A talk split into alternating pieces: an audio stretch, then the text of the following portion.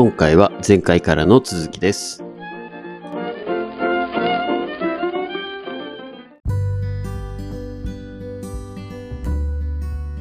日本への影響っていうのもじわじわ来そうなんですか？日本はね、多分ね、はいグローバルにはい。ビジネスできてないから、うんうん。これリーマンの時もそうだったんですけど、はいはい。あんま影響ないと思うんですよね。うーん。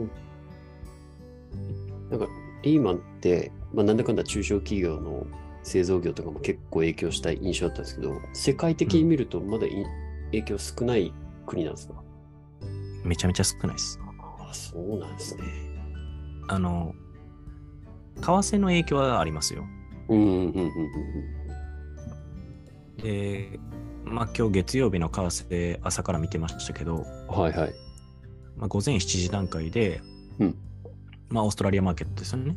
はいはい。で、為替が一時133円台まで突っ込んで、うん。で、その後にアメリカのこの全額、えー救済しますよっていうニュースが流れてて、うんうんまあ、全国かな。うん。うん。そう。で、そこから為替134円台まで戻して、おーで、ザラバ中というか、日本のマーケット開いてから133円台とか、右往左往して、今134円台とかなんですけど、まあ、株はね、、はい。売られまくってますよね。500円ぐらい下がってましたね。うん日。経平均。そういう余波は確かにある。なるほけれども、ど。はい。金融機関が連鎖的に破綻するようなリスク。うんうんうん。これを、まあ、専門的に言うと、システマ、システミックリスクっていうんですけど、うん。要は銀行間の、うんうんうんうん。えーまあ、システム上の、うんまあ、問題、リスク、うんうん。まあ、クレジットリスク、信用リスクに近いんですけれどね。はいはい。一個の金融機関が破綻すると、連鎖倒産になりがちなのは、うんうん。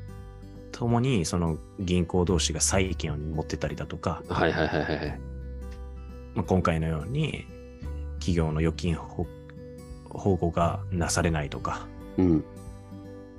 その企業が破綻したら、えー他の銀行からか借りてる場合もあるわけじゃないですか、お金を。そうですよそれでね。連鎖倒産になりますよね。うん。そういうことが、まあ、起こらないように、アメリカはリーマンショック以降、そういう体制を整えてきたと。なるほど。ちちなみに、日本の株が500円も下がったのってどういうロジックなんですまあ、とりあえず売りでしょう。かあ、そういう、うんそういう感じなんですね。リスクオフですよ。うーん。まあ、要は、リーマンの時みたいに、どっかがこう破綻の余波が、結局はいろんな株価を下げることを想定して、売りが、うん。売りを読んだと。やし、はい。今の時点でうん織り込まれてる情報がどこまで正しいのか、うんうんうんうん。そしてどこまでが完全にマーケットが織り込んでるのか、はいはい。これは分からないいんですよ。ああ、なるほどね。というのも、日本時間が一番明けるのが早くて、はいはいはいはいはい。で、アジア時間、うんもうちょっとしたヨーロッパ時間、うん。で、アメリカは日本の夜中に開くわけですね。うんうん。で、アメリカ市場どうやって動くかっていうと、はい。まあ、先物ではもう今ガクンって下がってるんで、うん。まあ、売りなわけじゃないですか。はいはい。いくらこのポジティブなニュースが出たとしても。うんうんっていうのも、やっぱりマーケット参加者としては、リーマンショックの影響を考えてるんですよ。うん。なるほどね。全然当時もはい大。したことないって言ってたんですよ。ほやのに、あれよあれよといううちに、1年以内に、ねう。うんうんうん。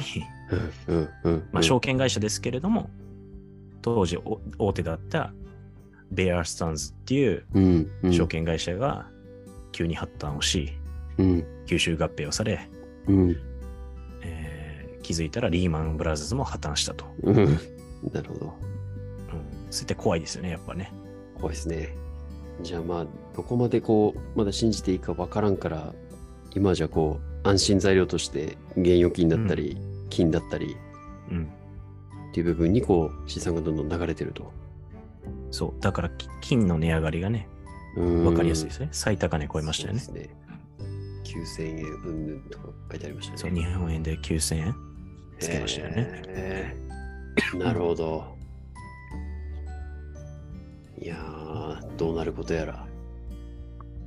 一応こう、FRB がなんとか補填するって言ってますけど、はい。これでほとぼりは冷めそうなんですかね？まだわからん部分がまだまだ出てくるんでしょうか？一応はこの SVB に関しては、はいはい。まあグローバル展開をしている銀行なので、うんうんうん。まあ、イギリスのスタートアップ企業とか、はいはいはい。ドイツとか、うん。とイスラエルとかもかな？うん。まあ、いくつか、こう、視点、うんうんうん部門みたいなのを持ってるんですよね。うん。うん。で、そのイギリス部門で言うと、まあ、言ったらもう、割安ですよね、完全にね。おーはいはいはい。だから、まあ、サウジアラビアのフはいァンド会社が交渉して、うん。買う、買うとか言い出してるし、うーん。イギリスのうん HSBC、えーロイヤルバンクオブロンドン？はい。バンクオブロンドン？うん、なんか、そそういうロンドンの銀行、はいはいはい。イギリス部門は買い取るみたいな話の交渉になってるわけですよ。うん。だから切り売りがもう始まりですね。えー救済っては救済ですけど、はいはいはい。純粋な救済ではなくて、うんうんうんうん。もう完全に、えーバルクセールというか、不採算部門、採算部門を切り売りして。企業を解体して、生産に向けた動きをしていっていると。なるほど。だからこれがまあ波及するかっていうのは、うん。まあ今日のアメリカ市場、まあ週内には多分だいだんだんわかるんじゃないですかね。うーん。これをまあ皆さん聞いているのが今週かな多分。そうですね。今週中には、こう、ある程度の方針というか、うんマーケットは落ち着いてくるんじゃないかなとは思いますけど。まあ、リーマンと違って、今の話だと、こう、いきなり破綻で何か白紙とかっていうよりも、しっかりこう、うん売却だったりっていうので、一応なんとかこう、食いつなげるとこは食いつなげていけそうっていうことなんですかね。そうですね。うーん。リーマンの場合はうん、助ける、助けない。いやいや、ううんちの銀行の方がやばいからとかっていうやり取りをずっとしてたわけですよ。なるほど。まあそれをね、僕のインスタグラムであの紹介をしてるんですけど、あのストーリーズでね。ぜひぜひ皆さん見てください。あの、Amazon プライムで見れますが、インサイドジョブ、ああ、世界の知られざる事実っていう、はいはい。えー映画ですね。インサイトジョブ。とこれか。はいはいはい。あとは、リーマンブラザーズ最後の4日間とか、あとマージン。ンコール。まあ、この3つが割とリーマン系では楽しく描かれてますね。えー。はいはいはい。リーマンブラザー最後に書かありました。めちゃめちゃ面白いですよ。マージンコール、これが。うん。マージンコールアマプラにないのかな？なんかね、あの、専門用語多いから、うん意味わからんっていう人もいるんですけど、うんまあ、僕マニアなんでね、こういう金融系とかのうん映画もバリバリ見てるんで、うん。面白いですよ。見てみよう。えなんか当時のねあ、緊迫した空気感がめっちゃわかります。ー。はいはいはいはい。へえ。いいですね。こういうのを知っていくと、今回の話も、ああ、あの時のあれだよねという話が、マニアックな会話ができていくと。そう、めちゃめちゃつながります。なるほどね。いいじゃないですか。タイムリーな話だと思って、ぜひ皆さんもチェックしてみましょそうそう。う。うん。いいですね。今後も見てみます。ぜひ。はいはいはい。まあだからそんな感じですかね。うん。なるほど。明日ちょうど3月14日は CPI が発表されたり、はいはい。来週は FOMC があったり、うんだ。からここ1週間はアメリカが世間をまた賑わせそうな匂いがすごいしてますね。そうなんですよね。だから、まあ、週末、そういうニュースが出て、はいはいはい。で、週明けにそれが対応しだして、うん。で、CPI 発表があって、はいはい。まあ、おそらくアメリカのインフレは収まってないわけですね。まあそうですよね。先週の感じだと違いますよね。となると、うん。月末のうん FOMC、はい。まあ、金政策権え政策金利決定会合ですね。はいはい。金融政策決定会合。うん。で、どういうふうな決定をするか、うんに注目が集まってますね。えー今結構じゃあまた、ね、ソフトランニングって言ってたところが、ちょっとまた重要な局面を迎えつつありありそうな感じですね。そうそうそうそう。どうなることやら。だってこれまで金利上がってきた段階で、うん。テック系は売られてきたわけじゃないですか。そりゃそうですよね。うん。ナスダック売られてましたと。うん。うん。で、今回の件で、まあ、スタートアップ企業、うん。ままあ、テック系が多いんですけども、はい。それも売りでしょ？はい。でも銀行もうん、やばいってなって、うん。JP モルガン・チェイスはじめ、はい。BOA、バンクオブアメリカとかもうん。売りなわけですよね。うん。だから全部が売られてるわけだ、今。まだでもマシですけどね。全然、そう悲観するような売りになってないから。ああ、じゃあやっぱりリーマン級ではないと。全然。うん。うん。うん。うん全然大丈夫。むしろ買い。チャンスや、ピンチはチャンス状態ですか、今。うん、まあ、あの推奨とかね、僕らしたらああ、そうですね。ダメなんで、はいはい。言いませんけど、はいはい。確かに。あのね、一般的な投資家、まあ、特にアマチュア皆さん、うんうん個人投資家ですよね。はい。まずビビるんですよ。この段階で。まあ、そりゃそうでしょう。こんなにってなったら、怖い怖いってなりますよね。そう、持ってるものをうん売り出すんですよ。うん。で売、りが売りを呼ぶということですか？そうそうそうそうそう。うん。なタイミングが違うんですよね。今買いなんですよ。逆に言うと。歓喜で売って悲鳴で買うって言いますからね。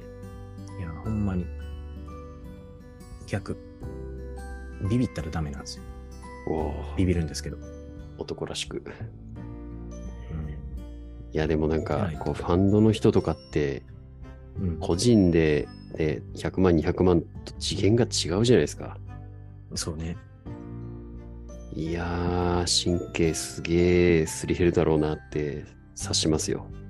いや、僕も今日はね、はい胃がキリキリしてましたよ、朝は。えー、あ、そうなんですね。別にね、あの、はいお客さんのお金預かっているわけじゃないんで、うん。ですけど、まあ、ポートフォリオとか考えたりとか、はいはいはいはい。まあ自分でもある程度ね、うん。自分の資産のポジションとか、一部持ってたりとかするんで、ごめんどうしようかな組組み替えとかはしたんですか？いや、してないです。しうないです。うん。ん。買い増しでそういうのを考えると、う。うんん。胃がキリキリと。なるほど。海田さん、推奨ではないですからね。ご自身で考えていただいて。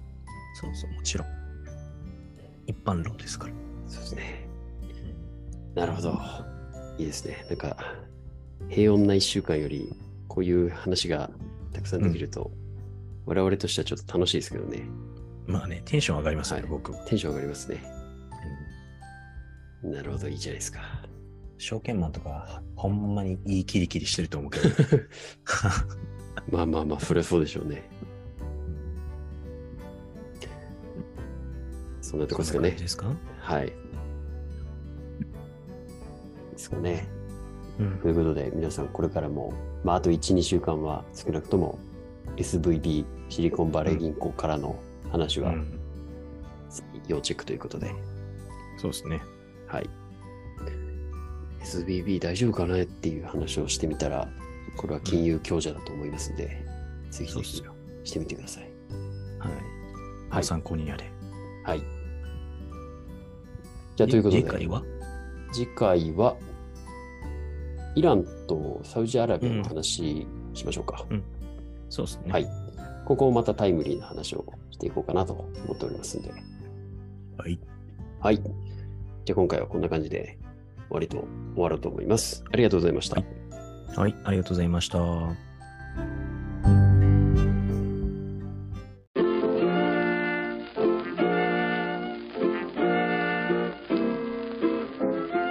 次回に続きます。